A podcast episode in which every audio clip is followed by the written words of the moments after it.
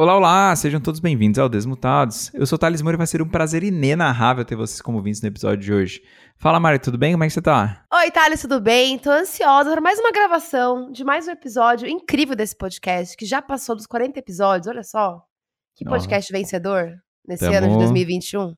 Tamo indo, começou na, na, na pandemia, né? E aí vamos que vamos. Vai acabar a pandemia, a gente teve a notícia recente aí de que São Paulo não teve, teve o primeiro dia sem mortes. Então, Ai, gente, chorei de emoção, juro. Ficamos emocionados aí com essa notícia. É, e hoje é, vamos ter um convidado muito especial. Sim. É, que, cara, faz um trabalho que, assim, eu tô curioso pra caramba pra saber como é que funciona. Que é o Santiago Andreuza, também conhecido como Santi. Então, bora pro episódio. Bora.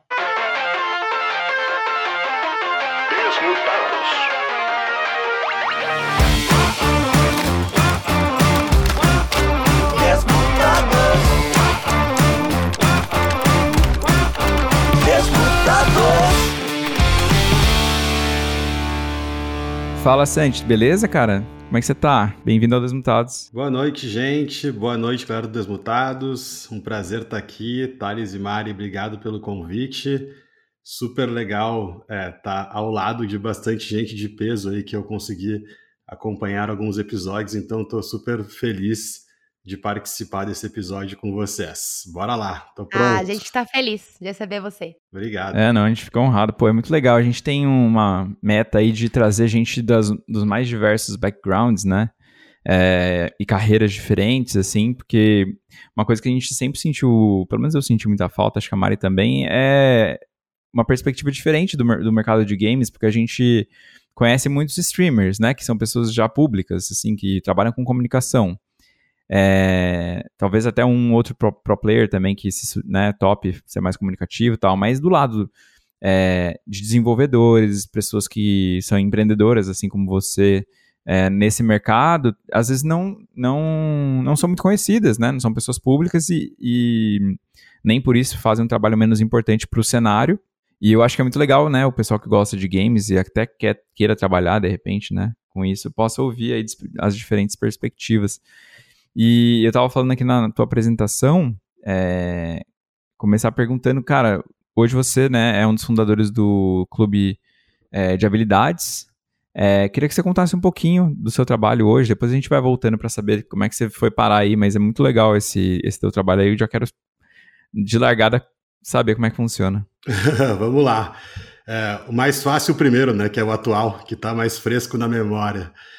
Então, contando um pouquinho do clube de habilidades, é, o que a gente faz é desenvolver habilidades utilizando jogos populares. Explico mais detalhadamente, né? É, a gente realiza atividades dentro de jogos, literalmente dentro de jogos como Roblox, PKXD, uh, Minecraft, Among Us, e agora a gente está evoluindo para alguns outros como uh, Fortnite e Free Fire, para desenvolver habilidades como colaboração, comunicação, criatividade e liderança circunstancial e rotativa. Então a ideia é, é usar esse engajamento que os jogos têm como um ambiente para desenvolver essas habilidades que são é, do presente ou do futuro, que eu acredito que elas são essenciais para a vida de todo mundo, né, atualmente. Independente uhum. de sua profissão, independente de seu momento de vida, eu acho que são habilidades que para a vida são fundamentais. E a ideia é justamente isso: a gente é um sistema de recorrência, então hoje nós trabalhamos com crianças de 8 a 12 anos, que as famílias são as clientes, né? Então as famílias assinam para seus filhos ou crianças que são responsáveis. Essas crianças têm encontros mensais, de mais, são mais ou menos quatro encontros, de mais ou menos duas horas cada encontro, então elas têm aí de 8 a 10 horas por mês de atividades dentro desses jogos. E essas atividades, tentando é, simular aqui, né? É mais fácil sempre mostrar um vídeo ou mostrar uma uhum. apresentação, mas contando um pouquinho, é literalmente a gente jogando um jogo e fazendo exercícios que exercitam essas habilidades que eu comentei antes. Então a gente se comunica com as crianças via Discord por áudio e a gente se enxerga ali dentro do ambiente dos games via nossos avatares. Então, por exemplo, no PKXD, que é um jogo que tem muita interação, tem muita coisa para fazer lá dentro.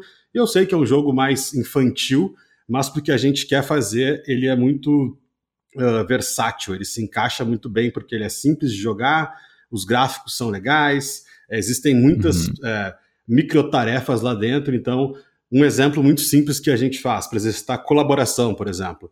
Uh, existe uma corrida lá dentro do jogo. Então, ao invés de ter um vencedor, a gente trabalha em duplas ou trios que a dupla e o trio tem que chegar junto ao final da corrida. Ou todo o grupo, que são turmas de 10 crianças por encontro. Uh, de comunicação, por exemplo, a gente faz tarefas que uh, as crianças têm que liderar em alguns momentos e em alguns momentos serem lideradas. E ao liderar, tem que passar estratégias que são pré-combinadas a partir de palavras específicas. Então tem todo um script de atividades que a gente faz em cada encontro, cujo objetivo é ficar exercitando essas habilidades que elas já são uh, desenvolvidas de forma intrínseca nos jogos, né? A gente talvez é, não se dê conta disso, quem é um pouco gamer mais velho, assim, como nós, acho que já percebeu, mas os games automaticamente desenvolvem isso, né? Que é desenvolvem a comunicação, desenvolvem a colaboração, desenvolvem a liderança e o ato de ser liderado, a criatividade nem se fala, a estratégia. Então, de uma forma geral, o clube de habilidades funciona dessa maneira. Que da hora. Animal, né? Nossa, é incrível. E deixa eu te perguntar, como é que funciona, tipo, eu sei que você tem sócio que é, é psicólogo, como é que são os facilitadores? Essa equipe uhum. é, desenvolveu essa metodologia através de estudos é, mais pro lado da psicologia, mais do negócio, é, pedagógico até, né? Como é que foi? Então, aqui eu começo um pouco da, da minha história, que aí tem esse contexto Manda bala, é. que é legal de trazer. Eu venho da área de tecnologia e eu uhum. sempre fui meio curiosinho assim de tecnologia, então sempre fui aprendendo as paradas sozinho e sempre programei, fui tudo desenvolvendo meio sozinho aos trancos e barrancos assim. E isso me despertou uma fase de, pô, como é que eu aprendo, né? Como é que as pessoas aprendem? Isso foi aflorescendo em mim assim ao longo do tempo e depois de ter uma, uma, uma, fase na área de tecnologia, então eu trabalhei durante oito anos em Dell e HP, eu empreendi numa empresa de software, uh, que era uma uhum. startup, depois essa startup se juntou a uma escola de criatividade chamada Perestroika, e aí a gente fundou a Aerolito, que é um, cenário, um laboratório de exploração de cenários de futuro. Hoje é um ecossistema de futuro. E na Aerolito, uh, como veio esse DNA da perestroika muito forte de aprendizagem, mais o DNA que eu tinha já, né, de aprendizagem mais tecnologia, a gente começou a se dedicar muito a métodos de ensino e ambientes de aprendizagem como um todo. E aí eu me desliguei da Aerolito em 2020, justamente porque uh, eu queria trabalhar com games de alguma forma, já acompanhava o cenário, mas não trabalhava nele efetivamente. E, e, conheci o meu sócio, o Gui, que é psicólogo. O Gui é psicólogo de crianças e adolescentes. E o que a gente trabalha hoje são baseados em várias metodologias e várias teses científicas. A principal delas dá para dizer que é a aprendizagem baseada em games. Não sei se vocês conhecem esse método, mas é um método que ele não tem tanta força assim, mas o que ele defende é justamente isso, que os games são uma ultra plataforma de aprendizado, mas que as barreiras são mais técnicas até das pessoas utilizarem, que nem todas as pessoas que trabalham com educação têm essa familiaridade com os jogos e tal. Então, uh, acabou que a gente vê que o principal desafio de colocar isso em prática é justamente a operação e o manuseio dos games, né? Assim como a internet, né, teve o seu ramp ali para a educação casar com ela demorou um pouco, a gente acredita Sim. que os games estão num caminho muito similar, virando plataforma para muitas coisas, inclusive para a educação.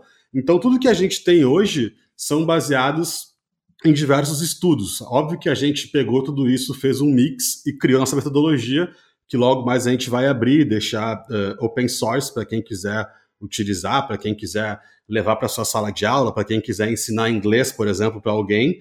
Mas a ideia sempre foi pegar várias inspirações científicas, seja da área de psicologia, de aprendizagem ou até de tecnologia, para fazer esse mix e criar é, um olhar autoral em relação a essa história inteira de aprender utilizando jogos como ferramenta. Que da hora.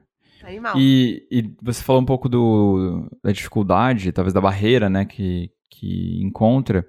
Você entende isso como uma barreira que às vezes o, os pais, né, os familiares é, que contratam seu teu serviço ou poderiam contratar têm, ou do aluno em si, é, enfim, de manuseio do jogo do, do computador, né, onde vocês usam para poder jogar?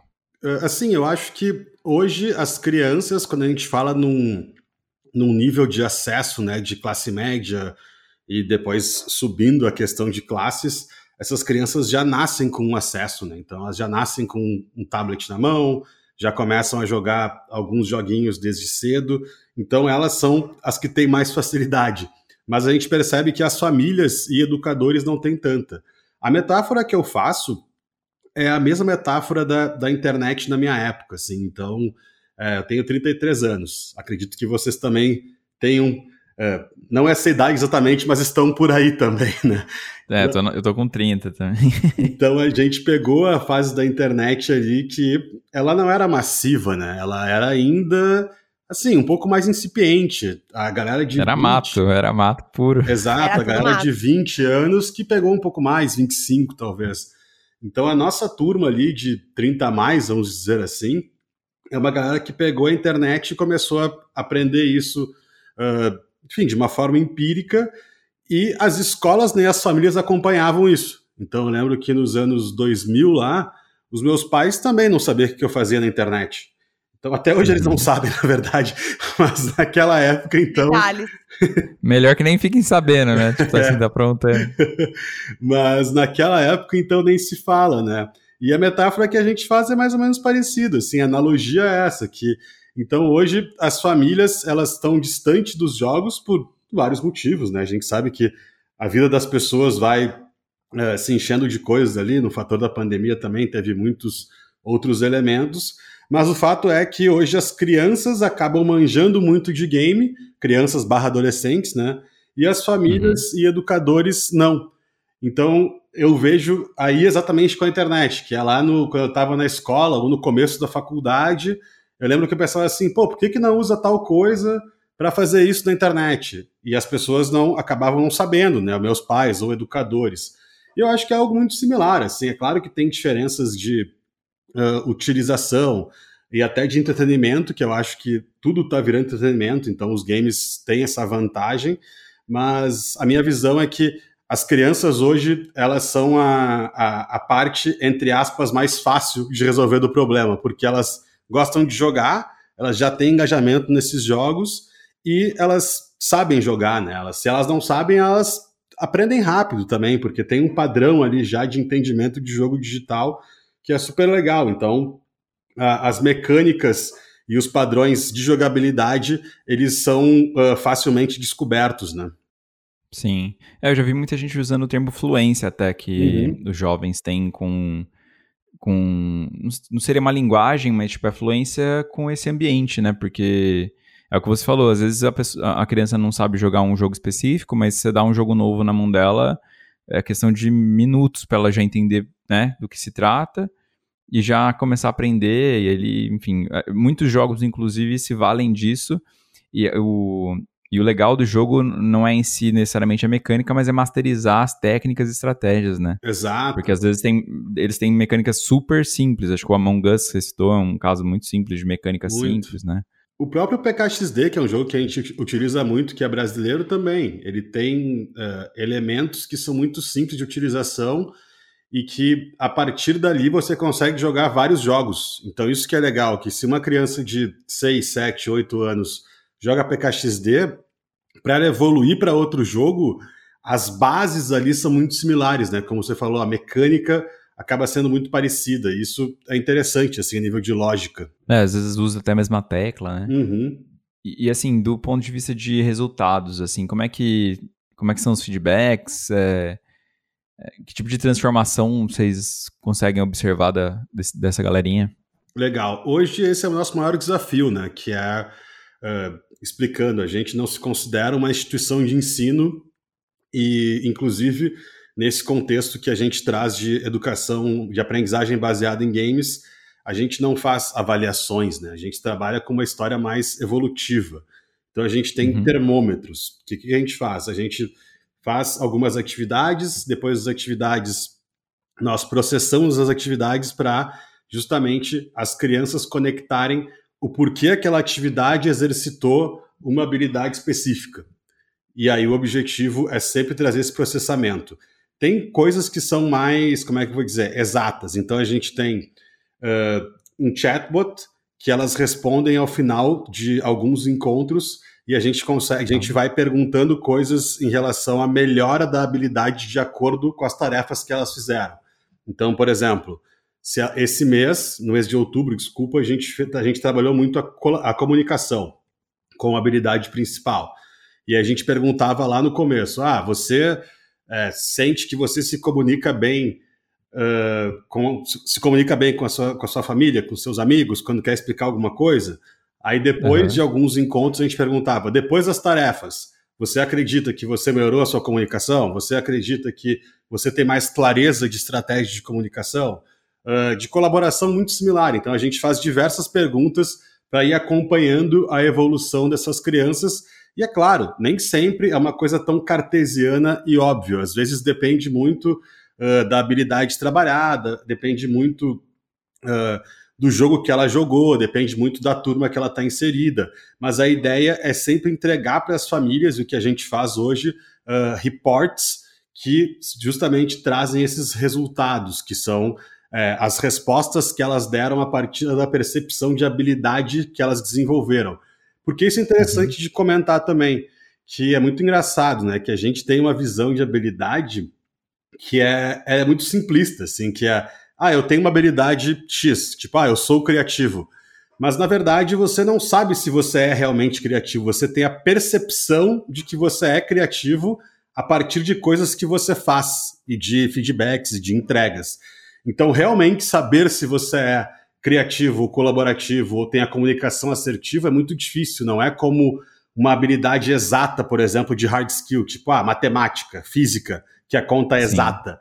Então, eh, essa complexidade, por um lado, é o que faz a graça do negócio, né? Que é essa subjetividade no sentido uh, de evolução, que é não existe um piso nem um teto todo mundo, no fundo, é um pouco criativo e um pouco colaborativo. Agora, esses níveis variam de acordo com o seu repertório, de acordo com a sua criação, de acordo com o ambiente que você frequenta, de acordo com os jogos que você joga, de acordo com as pessoas que você joga.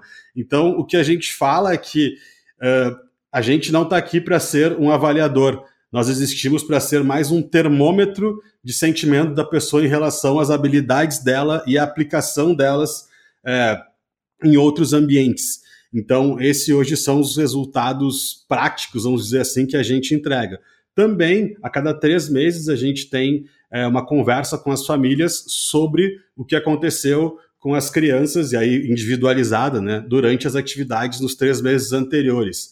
Então é super legal porque acaba sendo uma conversa muito mais, de novo, é, construtiva, porque a gente nunca chega e fala assim, ah, é, o Thales não é criativo, ou ele tem muita dificuldade em criatividade. A gente traz por outra perspectiva, que é justamente o que eu acredito em relação às habilidades uh, socioemocionais, que, pô, o Thales, é, a gente está ajudando ele a desenvolver a criatividade de tal forma. Então a gente percebe que na hora de liderar ele consegue ir super bem, na hora de ser liderado ele tem mais dificuldades.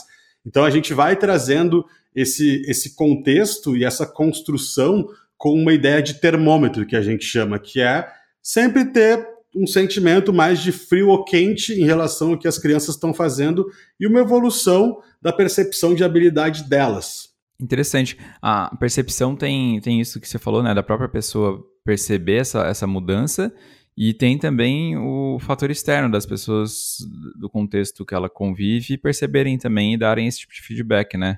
Exato. Eu perguntei porque eu imagino que, assim, é, é, sempre que a gente trabalha com crianças, né, e você tem esses dois pontos de contato, né? Você atua com a criança, mas é, quem te cobra eventualmente uhum. são os familiares, né? É super complexo, porque quem está sofrendo uh, os benefícios ali são as crianças, os jovens, é, mas quem, né, põe a mão no bolso e, tipo, Exato. decide se a criança vai continuar ou não, né, são os familiares ali.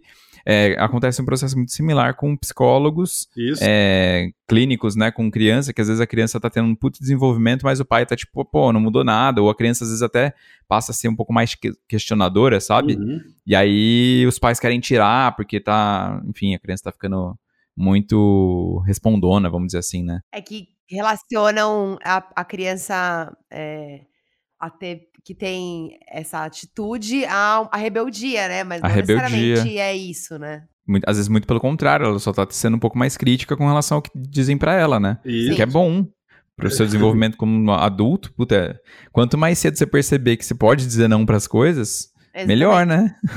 Por isso que é tão difícil às vezes a gente aprender a dizer não, né? É um tabu é, dizer não, é, porque a é gente é, a gente cresce tipo achando que dizer não é ruim né? Que você não vai ser aceito porque você está dizendo não, algo do tipo. Exato. Total. E além disso, tem um ponto que é, que é bacana de perceber, que é naturalmente, quando a gente é criança, a gente é colaborativo, por exemplo. Comunicativo, uhum. nem tanto, mas colaborativo é surreal, assim. É muito louco isso. E depois de um tempo que a gente é moldado em alguns sistemas que, de novo, não é uma crítica, nem um julgamento de valor, mas a gente é moldado a alguns sistemas que a gente deixa de ser mais colaborativo ou não em prol de alguns resultados. E isso é muito louco, porque acontece uma inversão, né? Que é agora adulto, a gente está nas empresas e a gente vê um monte de gente é, querendo criar ecossistemas colaborativos ou empresas colaborativas, sendo que nos últimos 15 anos o que a gente aprendeu é justamente ser mais meritocrático por si próprio, né? Então, é uma dicotomia é. em relação ao resultado que ela é diretamente vinculada a isso, que é o nosso, o nosso desenvolvimento quando criança, de quão a gente é podado em relação à, li, a, a leveza e, a, e o livre-arbítrio, vamos dizer assim, de desenvolver as habilidades ou não. Com certeza, com certeza. Quando vocês estavam pensando assim nos jogos, tipo, vocês todos são gamers assim? Vocês já jogavam esses jogos? Vocês já conheciam esses jogos? É, na hora, na, na hora né, de escolher que tipo de jogos vocês iam trazer? Ou vocês trouxeram, é, enfim, às vezes o conhecimento de outros jogos, mas quiseram fazer uma pesquisa em cima de habilidades que vocês imaginavam que tinham que ter no, no nesse processo? Como é que foi? Outra história agora da vida que é legal de trazer. Bora! Bora lá. Uh, de 2015 a 2000 e... Antes disso, desculpa. É, eu sempre joguei um monte de game, não esses especificamente, porque esses jogos, pelo menos para mim, eram mais de crianças até eu começar a jogá-los, mas eu sempre joguei game de console ou de PC, e de mobile também. Então, sei lá, desde FIFA da vida, até jogo de carro, até Rainbow Six, até tentativa de Fortnite que eu fui um fracasso, até Clash Royale que eu jogo até hoje. Enfim, uma infinidade de RPG, a gente jogou bastante também. Mas uh, de 2015 a 2020 ali, eu trabalhei muito dentro de empresa. Então, na minha empresa antiga, que chama Aerolito, o que a gente fazia? A gente fazia muita consultoria para a empresa nessa área de exploração de cenários futuros, de inovação e de aprendizagem. E eu comecei a entender justamente que quando eu jogava um game uh, em casa, por exemplo, depois de, de, ter dado algumas aulas sobre colaboração, por exemplo, sobre ecossistemas inovadores, eu comecei a perceber justamente isso, que eu estava ali jogando, sei lá, vamos supor que estava jogando Rainbow Six. E eu uhum. comecei a perceber, cara, mas isso aqui é intrínseco. É justamente isso que a galera tá precisando que o jogo exercita. E a ideia começou a surgir há muitos anos atrás a partir desse incômodo, que era com adultos, inclusive, que era uh, a minha premissa em relação à educação adulta, principalmente quando a gente fala de habilidades, é que as pessoas têm contatos muito pontuais com treinamentos, por exemplo, por exemplo, mas não é algo perene. Então elas só treinam e não praticam aquilo realmente. Verdade. Então, por exemplo, você tem, você está numa empresa lá que é uma empresa XYZ. Não vou dizer o nome de nenhuma, né, para não comprometer. Mas você contrata lá outra empresa para te dar uma consultoria sobre é, inovação. Aí a primeira coisa que a galera vai dizer é assim, tá, a gente tem que criar squads colaborativos. E a gente vai ter alguns workshops sobre colaboração e tal, de mudar a metodologia, trabalhar com ágil, não sei o quê. Mas no fim do dia, assim, quando tiver que resolver alguma coisa, a cultura meio vai estar tá imperando ali e o bicho vai pegar e a galera não vai conseguir se desapegar de algumas crenças antigas porque justamente não pratica tanto. Tem a informação, Sim. sabe o que, que é, sabe o que tem que ser feito, mas acaba não tendo desenvol... não, acabou não desenvolvendo a habilidade de realizar aquilo. Então, dando todo esse arco para contextualizar que esse insight do, de utilizar os games surgiu há muito tempo atrás, e aí eu sempre acompanhei de perto é, o cenário de esportes. Então eu sempre vi muito campeonato, principalmente de CS, que eu curto bastante. Uh, e nesses campeonatos eu ficava ouvindo a galera, assim, falando e tipo, putz, cara, isso aqui tem que ser um método de aprendizagem, isso aqui tem tudo a ver, isso aqui não sei o quê. E aí, quando eu saí da Aerolito, que foi em 2020, foi um pouco antes da pandemia é, startar, assim, de uma forma mais massiva, uh, eu comecei a ficar meio viciadinho em Twitch, assim, de novo, porque eu tirei quase que um ano sabático, que eu não tinha mais pautas de trabalho, eu tirei ano para estudar sobre games realmente, e fiquei meio vendo muito jogo, assim, e aí eu comecei a ver, inclusive, algumas streams de Minecraft, algumas streams de PKXD, algumas streams desses jogos que eu não era tão familiarizado, e aí que eu conectei os pontos. Junto com o Gui, que a gente falou, cara, tá aqui, se a gente quer trabalhar com criança, vai ser mais fácil iniciar com esses jogos. E a partir daí que a gente começou a ter mais é, contato com esses jogos que eu citei antes. Então, tipo, Among Us, sei lá, eu jogava com os meus sobrinhos e tal, mas assim, não era um negócio que fazia parte da minha vida gamer ali. E eu comecei a jogar depois, quando começou a história do clube de habilidades. Pode crer. E, vo e você e o teu sócio já eram amigos do, da outra empresa? Da Perestroika, né? A Perestroika foi a empresa que a gente se juntou para criar a Aerolito, com a minha empresa antiga de software. O Gui, não.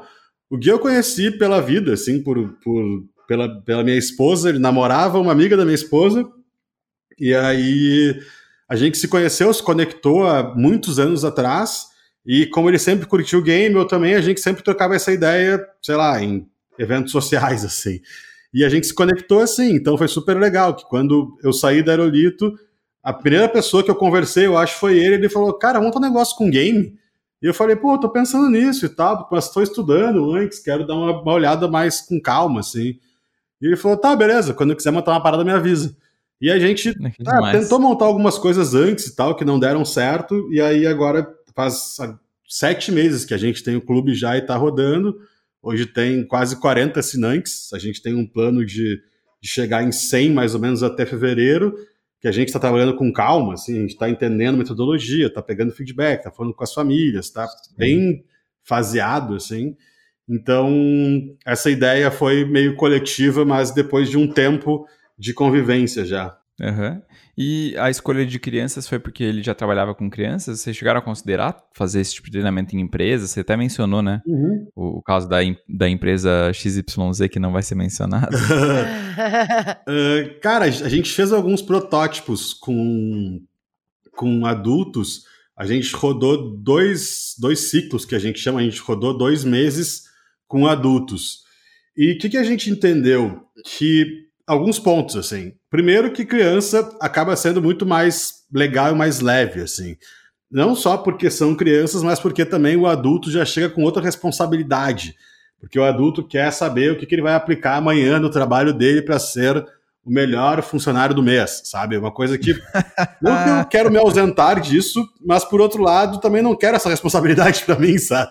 Por muitos anos é. eu já tive e agora não tô tão afim dela. E por certos vícios também, né? A gente Exato. ficando velha, já tendo vícios de, de, hábitos, enfim, que são difíceis de descolar a, a, um certo ponto, né? E até a questão de jogabilidade também, né? Então tem a questão dos paradigmas, como você falou, e a jogabilidade, que acaba que adultos o ramp de aprendizagem demora muito mais. Então você tem que ensinar o jogo em si. Então demorava muito mais para tipo explicar o jogo como ferramenta. E as crianças é bem mais simples, que aí entra no que a gente comentou antes.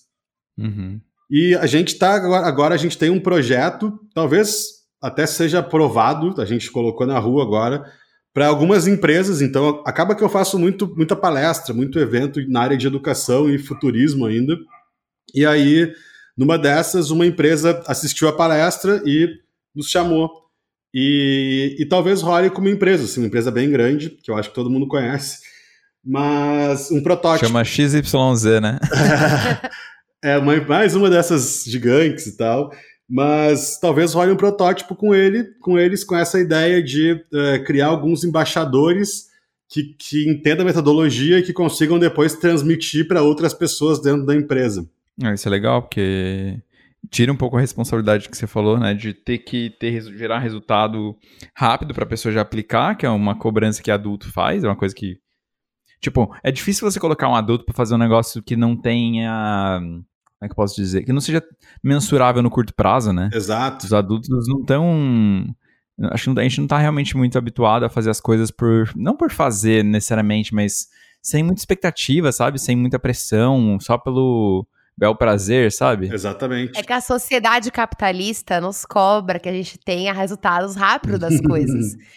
É. Idealiza-se grandes, né, to-dos, mas esquece de que o caminho para chegá-los, para atingi-los, é árduo, né? Sim. E aí cobra-se muito rápido e no, no, no, final das contas, quando a gente tem um processo mais altruísta, vamos dizer assim, ele acaba sendo atropelado pelas outras coisas, né? Total. É. E, e tem um ponto que eu acho interessante nessa, nessa, nessa reflexão que a gente está fazendo uh, de os adultos em empresas, a minha tese, e não é jogar contra uma fonte de renda que eu tenho, mas eu acho que as consultorias de empresas é, elas estão ficando cada vez mais descartáveis, no sentido de não conseguir acompanhar a evolução, de não entender a complexidade de cada empresa em si, a não ser que seja muito tailor-made, assim.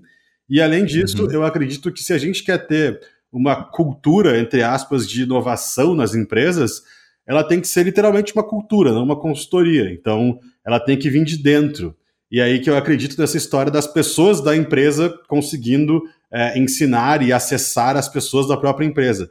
O que pode soar até meio utópico, assim, mas eu acredito nisso, assim. Eu acho que o mundo ideal seria esse. É claro que tem vários passos para chegar lá. A gente já viu alguns resultados de coisas que fizemos há 5, 10 anos atrás, mas ainda falta muito. Mas sim, é, a escolha por, por crianças versus adultos foi por esses motivos de jogabilidade, de ter menos expectativa e, por outro lado, uh, também trazer esse lado mais lúdico, assim, mais de descobrimento, de... Enfim, eu também queria mudar um pouco de mercado, então para mim foi incrível, assim. Uhum. Essa discussão é boa, hein? Porque, assim, ela tem um pouco. Você falou o tópico. Eu acho que ela tem bastante do, da questão do ovo da galinha, assim. Primeiro, primeiro você muda os indivíduos e os indivíduos depois mudam a cultura, né? Ou você. Por, tipo, por onde começa, assim, sabe? Ou a cultura muda e, e depois os, os indivíduos, sabe? Se adaptam. Uhum. Tipo, é muito difícil entender por onde começa essa transformação, assim. É, e empresas já estabelecidas, às vezes, tipo, a não ser que tenha uma demissão em massa e uma contratação em massa, você dificilmente vai é, colocar alguém ali que vai ser responsável por uma, mudança cultural é, num primeiro momento, né? São coisas que essa pessoa talvez carregue os valores dela né, na empresa por um bom tempo, isso se reflita em contratações também, e a cultura vai mudando é, né, no longo prazo. É quase como uma mudança climática, assim, sabe? Que leva mais tempo, não é? Tipo. Sim, exato. Não é assim, choveu à tarde, quer dizer que é, que é inverno, exato. sabe? Não é? Tipo, continua sendo verão, só que choveu. Exato. Tipo, é uma coisa um pouco mais, sabe? Leva tempo. Muito. Então. Então, acho que. E realmente, é, são públicos diferentes, acho que você tem total razão, assim, nessa questão também de. Putz, quero mudar de, de, de área. Tipo. É, aí assim, foi win-win, assim, para você, né, no caso. É, eu tenho de... uma parada que, assim, eu tenho um filho de 5 anos. Então, ah, que legal. É, então... É cobaia do... cobaia. Do... É. ainda não, ainda não, tá chegando. Uh, então, o que que rolou? Quando eu fui pai com 28 anos, né, e, e quando rolou esse negócio de paternidade e tal, eu comecei a pensar em várias coisas, assim, com todas as pessoas que eu acho que têm filhos e conseguem ter tempo de pensar. Uh, eu comecei a pensar em muitas coisas, principalmente em relação a, uh, ao universo que ele está crescendo. Que é essa história meio híbrida, assim, né? Que é, pô, ainda mais depois da pandemia, que teve um monte de aula online e tal, que é esse negócio de. Eu moro em Porto Alegre, que é uma cidade que é relativamente pequena. Por muitos anos fiquei indo e voltando de São Paulo, E uhum. acho que são cidades muito diferentes, mas ainda são cidades que a gente não, não, não tem essa história de viver mais na rua, de não tem várias coisas que, como eu fui criado, que foi bem diferente. E essa fronteira do digital com o presencial não existe mais, né? Então é meio é, o que as crianças hoje enxergam é o game e o digital mais como um canal de comunicação do universo, vamos dizer, híbrido. Eu tenho um pouco de preguiça essa palavra, mas eu acho que ela cabe aqui agora. Uh, e aí eu comecei a pensar muito sobre isso. E uma das coisas que, que entrou meio como um, um lema de vida, assim, uma intenção de, de mudança de, do ambiente dos games, foi justamente porque eu acho que a internet como ela está hoje, ela não está boa. Sinceramente, assim, eu não acho a internet hoje um ambiente legal, assim. Saudável. É, assim. Nem um pouco. É, e, e, sem entrar em minúcias, né? Mas sim, se a gente sim. pegar macro problemas de cancelamento, de, de polarização, de analfabetismo digital, as pessoas não terem educação digital. Então, eu olho e digo assim, cara, pô, meu, meu filho ele vai ser criado muito mais no ambiente gamer do que na internet. Na boa, assim, eu não, eu não acho que, eles vai ficar, que ele vai ficar muito mais usando o Snapchat da idade dele lá que ele vai ter do que jogando um game. Acho que ele vai estar no game. E o game, uhum. eu comecei a olhar muito, assim, sempre acompanhando muito stream, sempre acompanhando o cenário de perto, mas de longe, não inserido como um ator, vamos dizer assim, mas como um espectador assíduo e eu comecei a ver que os games estavam muito parecidos com a internet, de certa forma. Por mais que tinham comunidades uh, mais sólidas, ou streamer que tem comunidade forte, ou um jogo que tem comunidade mais forte, assim como os primórdios da internet eram, e ainda tem alguns nichos da internet que são, eu comecei a ver que os games estavam muito parecidos com isso.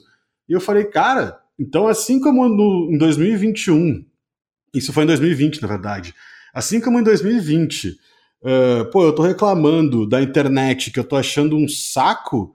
Eu não quero. E isso é culpa minha, que há 10 anos atrás não ajudei meus pais a saber o que, que era um algoritmo do Facebook lá que larga fake news. Ou. Enfim, várias coisas que tem esse problema da polarização e de cancelamentos e de outros problemas. E eu pensei, cara, eu não quero que meu filho cresça num ambiente sem. Uh, no mínimo, uma cultura saudável com uma intenção de. Eu não acho que a gente uhum. tem que colocar uma escola dentro do, do, do, dos games, sabe? Que assim, ah, agora todo mundo vai. Não é isso. É mais um pensamento crítico em relação ao que está acontecendo. Que eu acho que hoje o analfabetismo digital é, bloqueou as pessoas nisso. Então é mais ou menos como nos anos 90, que tinha aquelas pesquisas que não sei quantos por cento dos brasileiros liam o texto e não sabiam interpretar eu acho que a internet é meio parecido. As pessoas sabem mexer, mas não sabem para que, que serve. E nos games. A internet é exatamente assim. E nos games talvez seja assim, sabe? Que há muita gente que sabe jogar, mas não consegue olhar para o lado assim e falar: tá, isso aqui pode ser então um lugar que eu venda meus produtos ou que eu faça tal coisa. Eu não estou querendo crowdar a comunidade gamer e tal, e nem acho que, que vai acontecer. Eu acho que tá, tá pintando mais do que vai acontecer no fim. Mas beleza, acho que é uma bolha e tal, que está no começo. Mas o que eu quero dizer, depois de toda essa volta que eu dei aqui de explicação, é, é, que é justamente o que me motiva muito é isso. Eu acho que os games têm que ser um lugar legal, sabe? E eu acho que, putz, a internet hoje, eu não acho ela mais um lugar legal. Tanto é que eu sou um viciado em internet, eu amo internet, e eu que, pô, é uma parada, não acho mais tão legal, sabe? Então, Sei lá, Sim. eu acho que os jogos eles vão, eles estão indo para um lugar muito perigoso nesse sentido. Que é agora com muita marca entrando, e dinheiro, não sei o que, tal, tal, tal, tal, tal, nada contra. Acho que todo mundo tem que ganhar grana. É um puta mercado, tem que explorar, tem que mandar bem, tem que fazer bons deals, tem que ser um lugar legal para todo mundo. Mas eu acho que tem um, uma linha tênue ali, sabe? Que as pessoas que têm essa consciência, eu acho que tem que ajudar um pouco mais. E na internet elas não ajudaram, sabe? Elas até atrapalharam de certa forma. Sim. Sim. Sobre isso que você falou, é... a gente costuma brincar, né? Que ah, quando a gente chegou na internet era tudo mato, enfim. E realmente é meio que isso, né? Porque é, a internet, ela durante muito tempo, ela foi terra de ninguém. Hoje, de certa forma, ainda é, mas eu vejo que hoje em dia diferente de antigamente, as pessoas são processadas por falarem das pessoas, enfim, né? Mas antigamente a internet era meio que todo mundo xingava todo mundo e tava tudo certo, porque é a internet, não é a vida real, né? Então, é, foi se criando, entre aspas, e não tão entre aspas, né? Mas um ambiente hostil para quem não é 100% habituado com esse com essa dinâmica, né? Total. É, e aí eu, eu, eu, eu, você falando sobre essa questão, né, da internet não ser um lugar mais tão legal e a gente levar isso para a questão dos games, é bem a história de que das, das comunidades tóxicas dentro dos jogos, né? É, existe uma segregação ali com quem é, é um jogador iniciante ou com quem tem Os menos skins. Enfim, exato. E, e ca cada comunidade ali de jogos tem as suas, vamos dizer, as suas castas. E aí, dentro delas, é, existe a, a, a, a, toxicidade, a discriminação, enfim, né? Porque foi, foi crescendo igual a internet. O negócio foi crescendo, crescendo, crescendo, crescendo e fica descontrolado, né? E cresceu nesse modelo que você falou, que antigamente, tipo, eram duas realidades completamente distintas. Era a realidade, né, que você, carne e é. osso ali, exato. e a internet, que era um lugar, tipo, Nárnia, tá ligado? Livro, tipo, livro. é, livro, exato, ficção.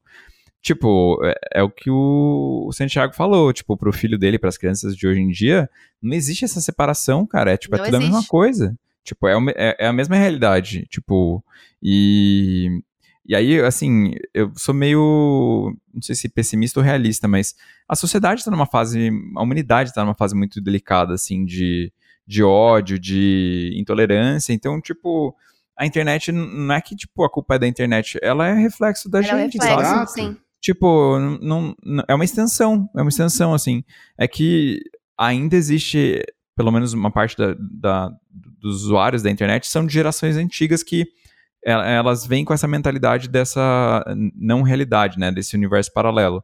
E aí ainda há muito é, espaço, né, para as pessoas serem hostis, como a Mari falou, é, e agirem de uma maneira na, na, na, internet e de outra na realidade, né? A gente sempre fala no Twitter assim, pô, você teria coragem de falar isso pra pessoa na cara dela? Uhum. Não. Então não fala, tá ligado? Na internet também. Só que ainda há muita gente que fala, né? Os haters e tudo sim, mais. Sim. Não, é, o hater uma... que usa um avatar e um nome falso, né? É, que não tem, exatamente, não dá cara a tapa. Mas uma coisa que eu acho legal que o Santiago falou, uma palavra que eu acho que chave, assim, para essa discussão, é a questão da intenção. Porque a intenção, ela, ela, ela pode ser individualizada, né?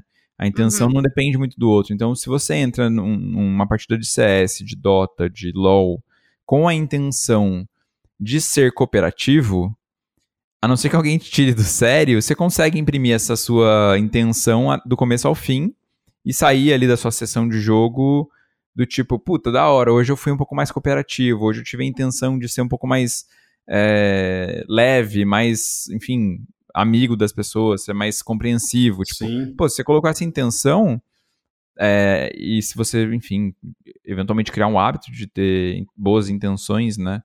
Você de fato pode sair transformado da sua experiência ali enquanto você se diverte, que eu acho que é o ponto-chave até do, do teu negócio, né, Santiago? Sim, cara, tem uma, uma parada que nesse, nesse ponto inicial que, que a Mari trouxe, eu boto muita fé, eu tenho uma frase que eu sempre falo isso, assim, que é a tecnologia é o espelho da sociedade. A tecnologia é literalmente o espelho da sociedade. O que está acontecendo na sociedade é a tecnologia reflete. Então isso é muito bizarro, assim. E, e nesse ponto da gente entrar com a intenção, eu observo que muita gente que tinha que tem intenção boa acaba não jogando, né? Ou jogando só em grupos fechados, ou com squad já meio casado, ou combina é. de jogar a tal horário porque, putz, a galera vai ser muito chata e tal. Sim. E, e, realmente, assim, com os meus amigos acontece isso direto, assim, que a galera fala, ah, ninguém tá afim de jogar, não vou jogar. Se jogar tá parado, sabe? Não vou jogar, sei lá, X. Uhum. e aí eu acho que entra muito uma parte de. Cara, de evolução de consciência no sentido até das famílias, assim, sabe? De entender um pouco mais o que, que tá rolando.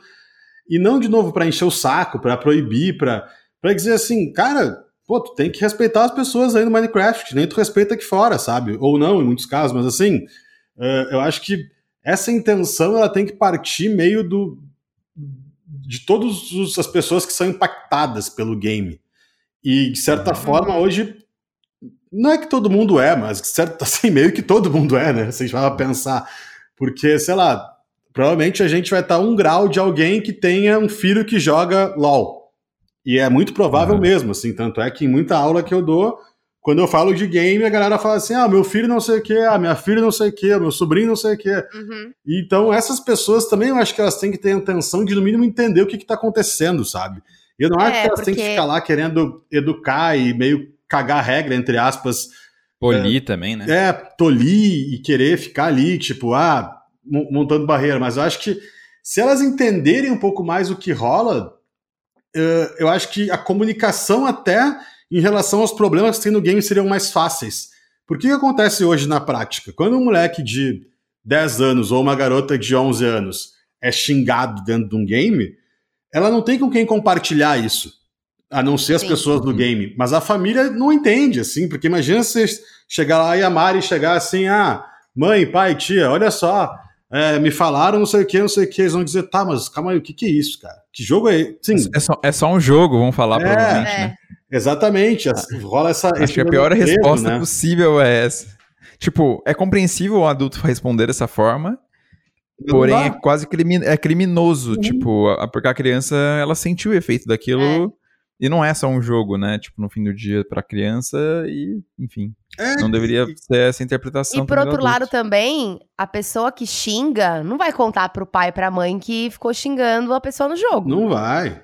Né? Ah, de, de então, né, os pais nem têm noção que às vezes, que às vezes o filho dele é um desgraçado no jogo. É, fora que a gente nem considerou aqui conflitos geracionais, né? Porque é, acontece menos eu, eu, eu, jogando CS, mas eu, eu jogando Fortnite no modo squad, eu caía com crianças para jogar. Sim. E, putz, se eu não sou um adulto. Como é que eu posso dizer? É, Paciente. mindful, a palavra que eu tava pensando. Tipo, consciente. É, consciente de que, tipo, há um conflito geracional, há um conflito, às vezes, de linguagem. Uhum. E, e, tipo, assim, se você não levar isso em consideração para jogar com aquela pessoa, puta, imagina o, o abismo e, e, os potenciais é, danos que essa relação, que por mais que dure ali 15 minutos do jogo, né, não pode causar ali os impactos disso, né? Tipo, então é, é um ecossistema, assim, complexo, tipo, para pais, né, para tipo tutores e, e para as crianças, para os jovens. E aí, eu acho Bem... que a, a, tendência é distanciar, né? Porque a galera não tá querendo muito saber, assim, e muitas vezes nem tem capacidade no sentido de tempo, no sentido de habilidade Sim. de saber o que rola. Então eu vejo que pessoas tipo a gente uh, tem, tem que ter meio esse papel, sabe? É, de novo, eu não acho que todo mundo é obrigatório a querer ser um educador gamer ou uma, um levantador de bandeira da cultura saudável. Mas eu acho que as pessoas que nem a gente, que tem um pouco de noção, como você falou aqui, assim, pô, eu tenho consciência que eu tô falando com um moleque de 12 anos, então eu não posso xingar ele, sabe? Talvez ele me xingue, Sim.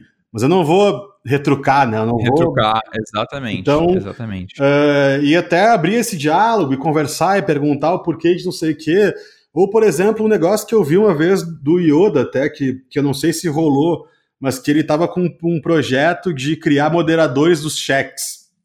Então, é, treinar, entre aspas, ali uma galera para serem moderadores profissionais de chat, que é a pessoa que vai ficar ali não banindo, não, mas moderando, que é assim, pô, a Mari foi lá e falou um negócio X, aí o Santi chegou lá e xingou a Mari. Então, não é cancelar o Santi, é chamar o Santi e falar, pô, cara, olha só, por que, que tu xingou esse ela? Pô, tá veja aí, né? bem. Né?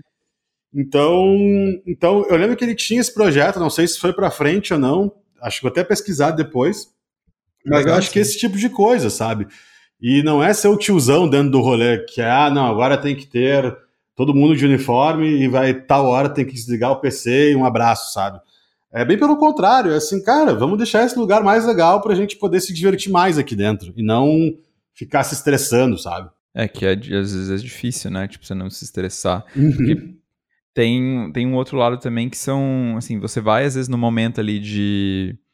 É, de descontração, sei lá, se no caso no adulto, depois de um trabalho, um dia cansativo, tipo, você quer descansar e, e você vai estar num ambiente que ou por natureza é hostil, ou eventualmente você vai encontrar alguém que vai te contrariar, e aí você não tá querendo mais ser contrariado, tipo. Mas, de novo, isso, isso é realidade, né? É? Tipo, ah, a vida você, real é assim. É. A vida real você vai ser contrariado. Você vai ser é, testado muitas vezes sua paciência. Então, tipo. Sim. Exato, mas é, na assim, vida real você não pode segue. xingar alguém. Quer dizer, você pode, mas tem consequências muito sérias. Tem, é, tem consequências. E no game, o que que rola? Ah, a, a, Riot, a Riot te bane, aí você faz outra conta e continua xingando. Sabe? É, ou tipo, meia hora de punição, é. ou, sei lá, o cara trola a sua, a sua, partida, mas daí, tipo, 15 minutos tá tudo, segue a vida. Né? Exato. Né? Então, e de novo, eu não sou a favor da punição at all, assim. Mas eu acho que também o que existe hoje, sinceramente, não, não tem muito impacto na vida da pessoa resolve, né? que faz a parada, sabe? Porque se eu chegar na, na, na, na, na tua cara, chegar assim, pô, Thales, sei lá, ah, você é um idiota, blá blá blá blá. Cara, ou você vai responder, ou você vai dar um soco, a gente vai brigar. Tem uma consequência. É. Então, uh, no jogo acaba não tendo, né? As pessoas... É, é quase uma impunidade no, no, no, universo dos jogos, Exato. né? Exatamente. Que é o, assim, é como você falou, punição não necessariamente é o melhor método de aprendizado. Total. É, para esse tipo de coisa, né? Mas um ambiente onde não há, né, onde você sabe que vai sair impune, gera, às vezes, um, esse ambiente hostil ao mesmo tempo. A Mari falou um pouco mais cedo, a internet passou por isso, você também falou, né? A internet passou por, por essa evolução onde as pessoas antigamente podiam falar o que quisessem em blogs ou hatear, né, no Twitter, no Facebook, uhum. e que as pessoas saiam impunes. Hoje em dia não é assim, freou um pouco, né, a, uhum. esse comportamento. Assim, a solução para isso, desculpa, não sou eu que vou falar, né, precisa ter estudos claro. aí e, enfim, órgãos né, públicos têm que tomar esse tipo de decisão, mas eu acho que enquanto comunidade e indivíduos, a gente, se a gente realmente, é o que você falou, né? Se a gente tem um pouco mais de consciência e clareza sobre isso, ser um pouquinho agente de mudança, ser um pouquinho vocal com relação a isso, né? Exatamente. É, é, o, é o que a gente pode fazer. Eu sinto que, assim, isso na internet, até na vida real também, a, a questão do sentimento de comunidade, ele não é uma coisa muito viva, sabe? Às vezes as pessoas fazem parte de uma determinada comunidade, mas elas não têm o sentimento de que ali é colaborativo, mesmo que ela jogue sozinha. Entende o que eu tô falando? Uhum. É, tipo, exemplo. Tá, eu, a gente joga aqui um jogo de mundo aberto e tal, não é necessariamente time, mas, enfim, o jogo é online aqui, todo mundo. É, como que eu posso fazer, eu enquanto indivíduo, enquanto jogador, para que o jogo seja legal para todo mundo. Não uhum. tem essa, essa, esse pensamento. É tipo, vou fazer o meu aqui, vou matar geral e é isso, foda-se. é, é bem isso. Né? Aí o cara vai lá com, com a sua skill toda tunada e mata um cara que claramente fez a conta dois dias no jogo. Exato. Tipo, qual, é, qual é a necessidade de ele fazer você tá isso? Você tá descrevendo o Tibia, você sabe, né? Sim. Exato. Mas, assim, é, que às vezes a, a, pessoa não precisaria matar aquele cara. Porque ele sabe que a pessoa, pela, pela skin dele, ele sabe que a pessoa não tem, não tem habilidade, não vai conseguir matá-lo, enfim, né? Total. Ele poderia deixar passar. Mas ele não, não deixa. Ele simplesmente passa por cima porque, enfim, é o que ele tem que fazer. E não deveria ser assim, né? De certa forma. Eu acho que é, a gente tem que, lógico, fazer o nosso, no caso, e, e não, não nos prejudicar, né? Assim, fazer o nosso, mas aumentar o, a, a, o sentimento de como que você pode não ser um cuzão dentro de uma estrutura em que você não está sozinho, sabe? Sim. Total. Gostei, hein? Reflexão poderosa aqui. Bem, bem massa. Agora, Santiago, acho que dá pra gente voltar um pouquinho no tempo e saber como é que você vai se sair no, no nosso quiz aqui, cara. Nossa, Aproveitar e falar de uns joguinhos que você deve ter jogado aí quando, quando mais novo. Bora lá. então bora pro Cage. Gostei, gostei que ele falou bora lá. Ele não falou puta, não sei. Já encarou de frente. É, a chance é. de eu saber é alta, mas eu acho que assim, a gente vai, vai lá, né? Vamos, vamos passar por isso. mas você já ouviu outros episódios, então você sabe que a gente tem alternativas. Sim. Então você tem chance de acertar, nem que seja no chute. Boa.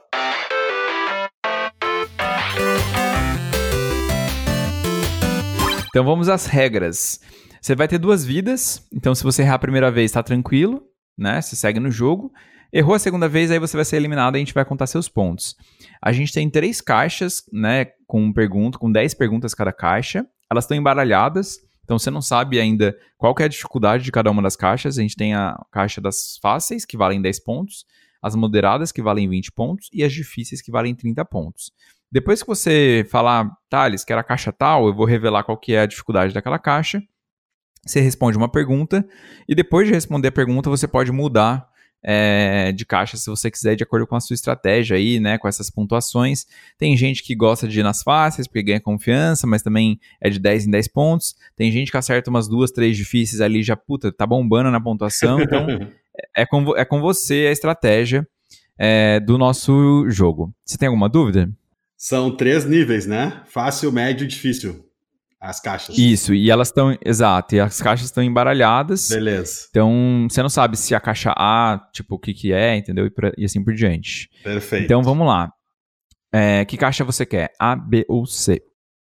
B. B temos as moderadas. Opa! Então, valendo 20 pontos, temos 10 perguntas, um número de 1 a 10. 5. Pergunta número 5. Qual destes é conhecido por ser um clássico arcade no estilo Run and Gun? Alternativa A, Rampage. Alternativa B, Metal Slug. Alternativa C, 007. E alternativa D, Space Invaders. Hum. Space Invaders é tão velho que eu nem sei o que que era. deixa eu pensar. Eu acho que é. Putz. 007, não sei se é esse estilo. Quais que são as duas primeiras, desculpa? A primeira é Rampage. Tá. E a segunda é Metal Slug. Ah, Você jogou acho. algum desses, não? Eu lembro de Metal Slug, eu acho. Cara, vai 007. Alternativa C, 007.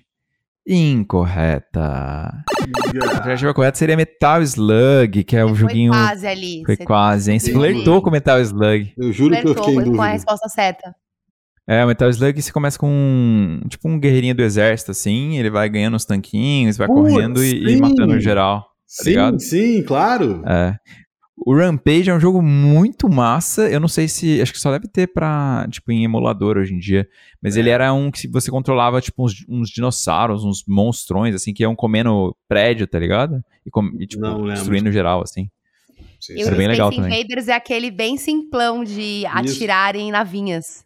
Exato. E é antiguíssimo, Nossa, né? eu, amo, eu amo muito. É. é, exatamente. Eu já baixei pro celular várias vezes.